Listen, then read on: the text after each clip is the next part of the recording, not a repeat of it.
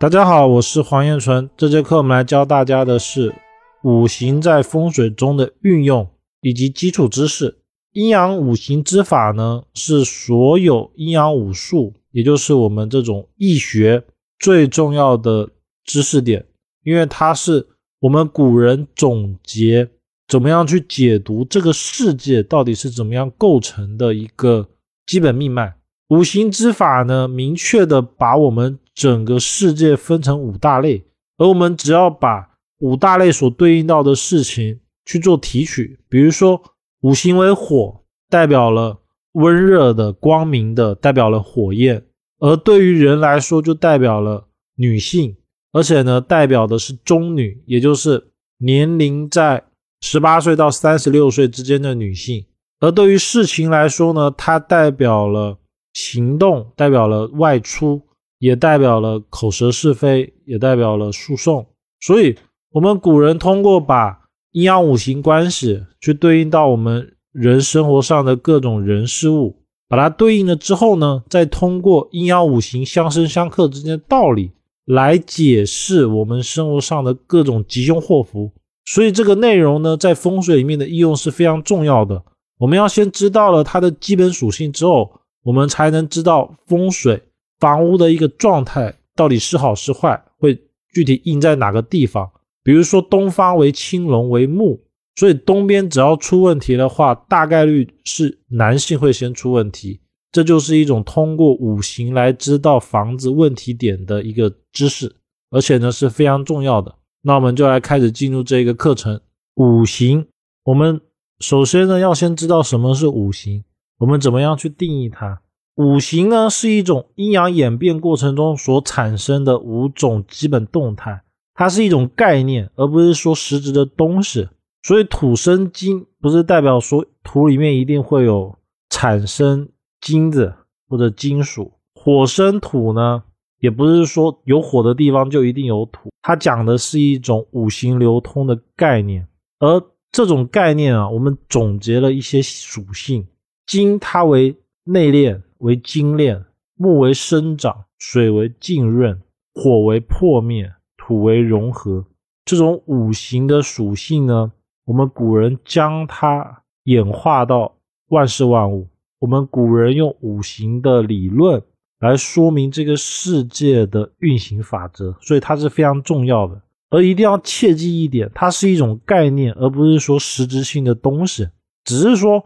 像是水生木，木头植物碰到了水会生长，我们能够通过这个象来解释它，这是因为刚好可以解释，而不是说所有的状态一定会跟我们万事万物实际的情况产生明显的联系。最明显的就是像土生金，金生水，你把一块金子你怎么放它都不会变成水，而金要成水呢，只有碰到火的时候才可以。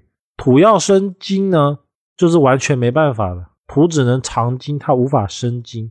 包括说，如果火要生土，只有当它有木的时候，它才会变成土。所以说，这一套思维哦，它不是一种按照实质的状态演化的，它是以阴阳的这种属性，他看了这种阴阳的变化状态，所经验总结而来。那什么是火？火为炎上，就是火焰燃烧的时候向上的一种状态。所以五行火呢，我们一般会用火焰来代表它。它对应到风水里面呢，往往代表了性情急躁，做事容易冲动，热情豪爽，善于交朋友，说话比较快，喜欢直来直去。五行火主礼，在社交里面的话，代表了谦卑和蔼，热情好胜。那我们在应用到风水里面呢，只要看到火的时候，我们就可以把这一套东西套进去。又比如说火过旺的时候，往往代表了口舌是非，这就是我们怎么样去论断风水吉凶的一个主要基础理论。我们就是通过五行生克的关系来判断的。五行木呢，木曰曲直，它是一种生长生命的状态。所以木代表了发展，它是一种生命力。比如说野火烧不尽，春风吹又生。它不管什么时候、什么样的状态，只要碰到了足够的能量场，像是水啊、土啊，它就能够生长。所以木啊，在风水上面往往代表了仁慈、清高，也代表了聪明，但是容易冲被聪明反被聪明误。五行为木的人呢，他上进，不怕吃苦，容易在技术领域产生很大的成就。这种技术领域呢，是包括所有我们学校会念的东西，都是木所擅长的。再来，属木的话，领导欲会比较强，比较爱面子，为人会比较固执，喜欢明争，不喜欢暗斗。因为木五行为阳木，也不是这样讲，应该是说木五行为。少阳，它是一种阳的状态，所以它不太喜欢来阴的。而在五行里面，木代表了领导，代表了栋梁。比如说我们古话常说的“栋梁之才”，所以房子里面如果没有木的话，这个房子它成不了财，也就是说它在事业上没有办法有一方自己的地位。包括说入公家机关的话，他也没有办法担任主管领导的职位。五行土。土地为一种广阔稳定的象，它能够载体万物，所以五行土一直有一种包容性。我们一般看到土的时候，我们第一个状态哦，我们会去论它：一是主诚信，主忠厚老实，言出必行。风水里面只要是土局的、土象的，一定讲信用，性格会比较内敛低调，也就是我们所说的。才华不会外露，他会有内涵，做事会比较稳重，工作认真，有上进心。不过呢，一般来说会比较固执，不懂得变通。五行土能纳万物，它能纳水，能生木，能纳火，所以五行土是唯一一个它可以同时包容另外四个五行的属性。五行金，金从格，金为干净利落、决断力、破坏力。我们一般。讲到了金，第一个联想到风水上的就是白虎。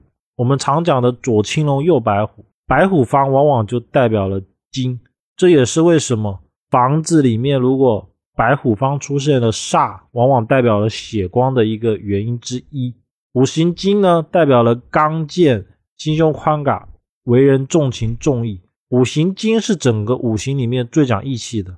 富有远见、稳重自实，有强的组组织能力，而且呢，他能坚定不移的持续往一个方面前进，就拼命的去做。因为金代表了坚持，但是呢，金的这种五行状态哦，它比较强的时候，往往代表了孤傲，难融于集体，爱计较，会以自我为中心。但是他这种自我为中心的大前提是。他自己有能力，所以五行金的人呢，第一步他是会先锻炼自己，把自己拉到一个高度之后呢，傲视群雄。而当他们有一定的资本了以后，他们行为上往往容易伤人。这也是为什么我们在风水里面常说白虎煞伤人的原因。五行水，水曰润下，是一种流动的状态，它没有固定的形态，所以水的适应能力特别强。那我们古话说。水能利万物而不争，五行水往往代表了帮助人、善良，它是发自内心不求回报的帮助。所以，一般房屋风水里面代表水局的状态的时候，都善良，他们会自足的帮助别人。而水还代表了智慧，代表了聪明。一般来说，房屋有水局的话，记忆能力、学习能力都会比较强。但是如果水太旺的话，容易懒散、散漫、不切实际，就是想得多做得少，只会空有理想而不会去实际的行动，这是水的一个特征。这个五行呢，我们还可以对应到五脏六腑。这个五脏六腑它特别的重要。我们在判断房屋风水的时候，左为青龙，右为白虎。青龙方就是木，白虎方就是金，而玄武方代表了火，呃，玄武方代表了水。朱雀方代表了火，而房屋的中间代表了土。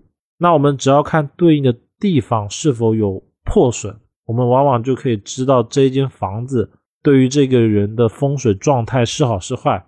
比如说，房屋的朱雀方如果有煞，往往代表的是心、心脏、血压会出问题；而东方青龙如果有煞的话，是代表的是肝。如果北方的话，属水代表的是肾。其他呢，胆属木，小肠属火，胃属土，大肠属金，膀胱属水。我们只要通过它对应的位置，就可以知道这间房子人的健康好坏。其他呢，五行还可以解释我们生活上各种东西。原则上呢，阴阳五行可以解释我们所有的东西，万事万物都可以，不会有一个东西会脱离这套法则，因为这是我们中华文化的根。那我们一般来说最常用的就是五行所对应的八卦，再来到四季，再来到方位，这是我们最常用的。八卦说，如果遇到了房屋风水上有什么不好的问题的时候，我们可以通过颜色来化解。它的道理就在这里。比如说，木为绿色，火为红色，所以当红色碰到了绿色的时候，就是木火相生，是一种极阳的象。那如果我们碰到了一些属阴的阴煞，我们怎么样化解呢？我们就会用木火的象来化解它。所以，我们古代啊，就一直在研究这种阴阳之间的关系，然后通过阴阳关系来帮助我们风水上面趋吉避凶。那我们一般趋吉避凶的主要方法呢，就是尽量的去趋向于阴阳跟五行，尤其是五行，包括说五色、五味、五气、五。个方位以及五十，我们会尽量每一个都要去占到，每一个都要去考虑到。所以化解的时候，不是简简单单的看颜色就好了，我们还会择日，我们还会在对应的方位放置东西，其目的都是在这里。那其他的像是对应人体的方位这一块呢，我们重点要了解的就是五行所对应的东南西北是哪个地方。知道了以后呢，我们只要看房屋对应的方位是否有问题，我们就能知道这个屋主在这些地方哪一个地方比较不好。就比如说，如果东方太旺了，但是东方房子比较高或者有外煞，那这些屋主呢就容易愤怒、易怒，而肝胆呢就比较容易出问题。其他呢，我们可以以此类推。那以上呢就是我们这节课的内容。